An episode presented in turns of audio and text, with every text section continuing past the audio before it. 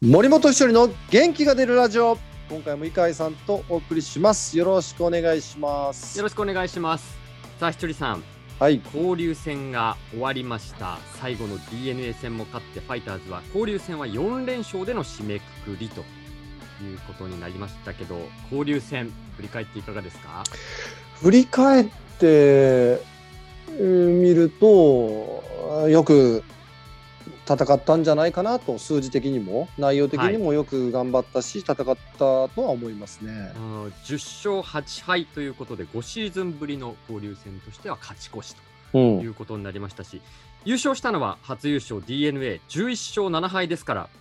勝敗でいうと1つしか差がないという状況だったんですよね。まあ、上位、はいえーその他ソフトバンク、オリックス、巨人も、えー11勝7敗で並ったん並んだんですが得失点率差でということで正直これ優勝の交流戦優勝のチャンスもあったっていうふうに考えられるわけです、ね。そうですね交流戦の前半戦は狙える位置にいたと思うんですけどまあただ途中でね同一カードでカープに3連敗したあたりで、はい、ちょっと優勝は苦しいかなという状況になったんですよ。えでそれと同時にこのままずるずるいってしまうとやばいなって思ってたところからこう持ち直して、ーはい、えー結果最後ねいいいい終わり方4連勝して、まあ、こう 5, 5割ぐらい目指していけたらっていうところだったんですけど最後4連勝してはい、貯金2つ作れたんで終わり方が良かったこともあって、まあ、我々としてはの字じゃないかっていう、うん、ところですねみんなそう思ってると思います。ああ、そうですか。まあ、今お話しされたカープ戦での3連敗があった後ただそこからずるずるといかなかった要因っていうのは、ひとりさんはどんなふうに感じてますか？うーんやっぱりこうピッチャー陣がね、あーこう5月入ってぐらいからですかね、はい。まあまあ、でも開幕してからずっとなのかな、うんいやいや、でも5月ぐらいからだと思うな、まあ、とにかくね、こう先発ピッチャーゲーム作る、はい。で中継ぎピッチャーはもう、出てくるピッチャーみんな抑えるっていうイメージがすごいあって、はい。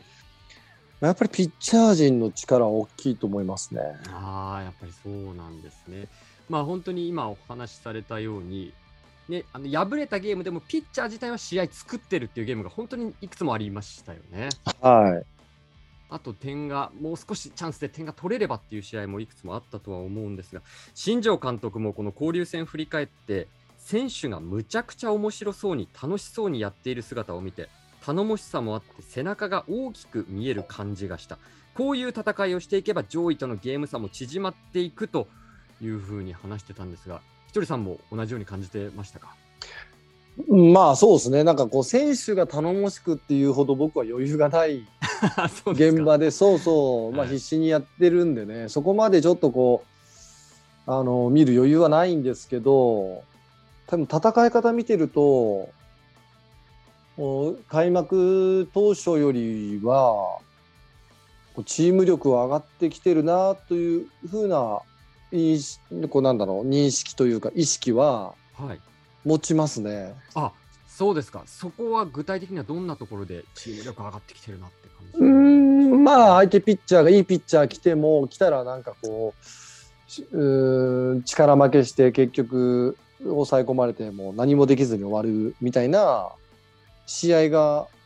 少ないなと。はい。でここで逆転された点嫌な点取られ方したなっていう展開になると大体なんかその流れを引きずってそのまま終わっちゃうみたいな。うん試合が多かったんですけどね、まあ、それを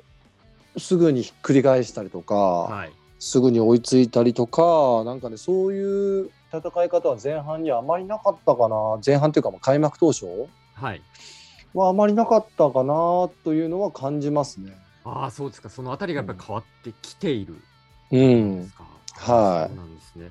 で、えー交流戦はですね、防御率2.24、失点45は最小ということでしたけども、守備の部分の手応えっていうのはどうだったんでしょいやー、まあ、守備はね、ミスが結構出てるんでう、か。ああ、そうですか。はい、まあ、ボスもそこはあの減らしていこうよってもちろんね伝えてはきてるんですけど、はい。ここはもう野手はみんなねこのコーチも含めてですけどはい。うんもうちょっとこ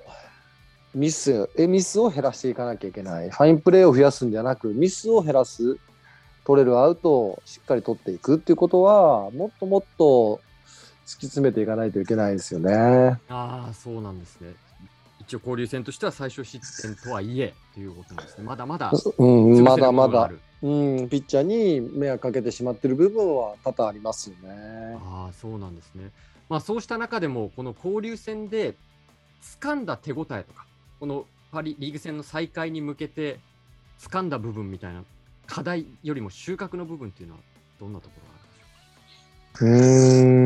ん、掴んだ部分か。これはまあ立場上言葉を選ぶ、選ばなきゃいけないんだけど、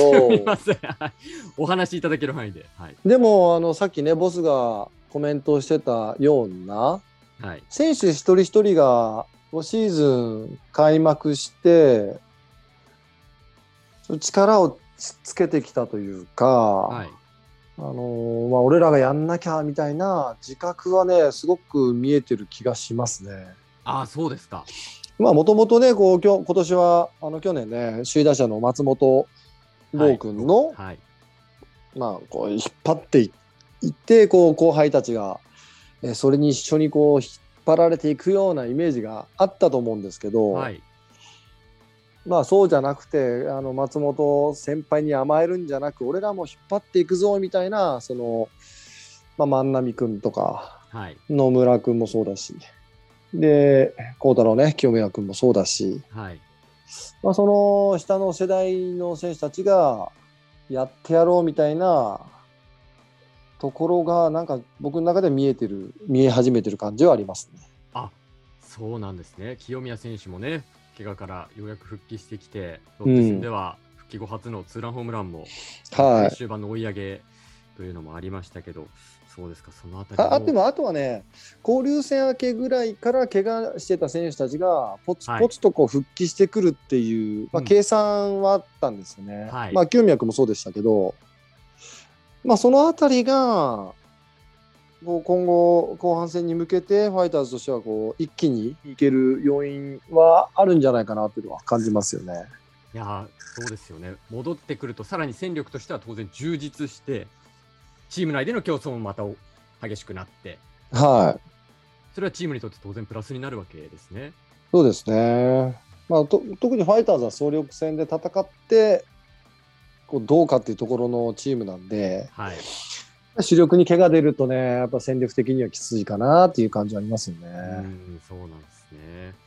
それからひとりさん、ちょはいっとあの、話がそれるかもしれませんけど、6月15日の DNA 戦は雨でね、2回途中でノーゲームに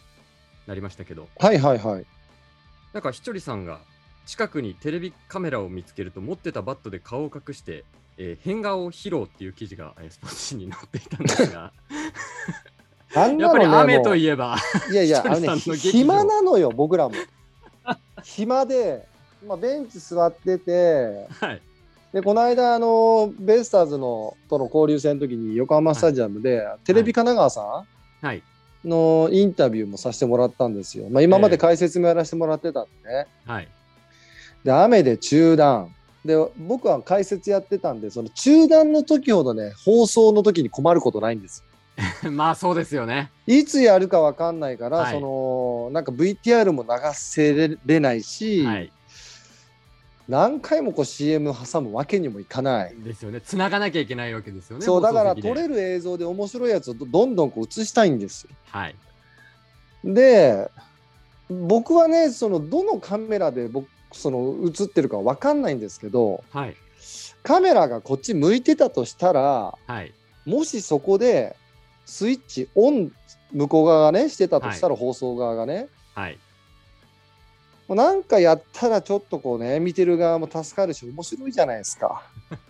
めちゃくちゃ助かりますいよ。やそうそうそう。であの時もベンチで言ってたんですよ。はい、あのカメラがなもしな、俺らを映してるたとしたらだよって話をしてはい、ちょっとなんかいろいろやり始めた時にはい、いやいや映ってないですってみたいな周りも言ってたりしたんですよ。はい。お前じゃあ映ってたとしたらこれ全国で流れるよみたいなことやってて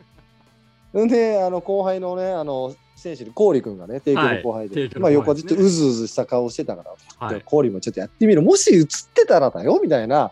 のがしっかりと映ってたっていう結果的にね さすがですね。そのあたりはやっぱりひとりさんのね、パフォーマンス力は。あれが CM 中だったとしたらですよはい。CM 中だったとしたら全く映ってないんだけどはい。マイナスはないじゃないですか。別に映んなかっただけなんだ。ようんまあまあまあ、そうですよね。放送としては映らなかったけど。そうそう。せっかく俺がなんかしてやったのに映してねえのかみたいなことは冒頭思わないわけです。よ いやそうですか。いやでも郡選手もね、さすが帝京魂、そういうところでも受け継がれてい結構くんだなと思いましたバズってたんであれだあのベイスターズのはい。牧君とね、そのデスターシャっていうパフォーマンスがあるんだけど、はい。あんなんとか別になんかテレテレビのためにやったわけじゃなくなんとなくこうね雨で暇だったしはい。ずっと牧君もねベンチにいたから触れ合っただけです まあ、現役時代も、あれも横浜戦横浜の時でしたかね。もういいろいろやってたから分かんないですけど いろいろ乱闘系のね、あー そうですねいろいろありましたもんね。うん、まあでもね、ああやってこう盛り上がって、なんか盛り上がったというか、後々ああやって結構皆さんがね、楽しんでくれたっていうだけでいいんですよ。あの後ね、あの J スポーツのね、知り合いのプロデューサーから、あれはほんまに助かった、ありがとうって言われました。いや、そりゃそうですよ。中継してる側からしたらね、うん、そうそう。集団って一番辛いですからね。そうなんですよ。うんまあでも、ああいうのは選手たちが今度やってほしいよね。あそうですよね。うんひとりさんはもう伝授する側に回って。そう、夜飲んでる時そういうノリなんだからやれよと思うんですよね、まあまあ、あのまたこういう機会があったらね、選手に今度はもう背中を押していきたいと思います。ぜひよろしくお願いします。はい楽しみにしてます。はい、ということで今回も井上さんとお送りしました。ありがとうございました。ありがとうございました。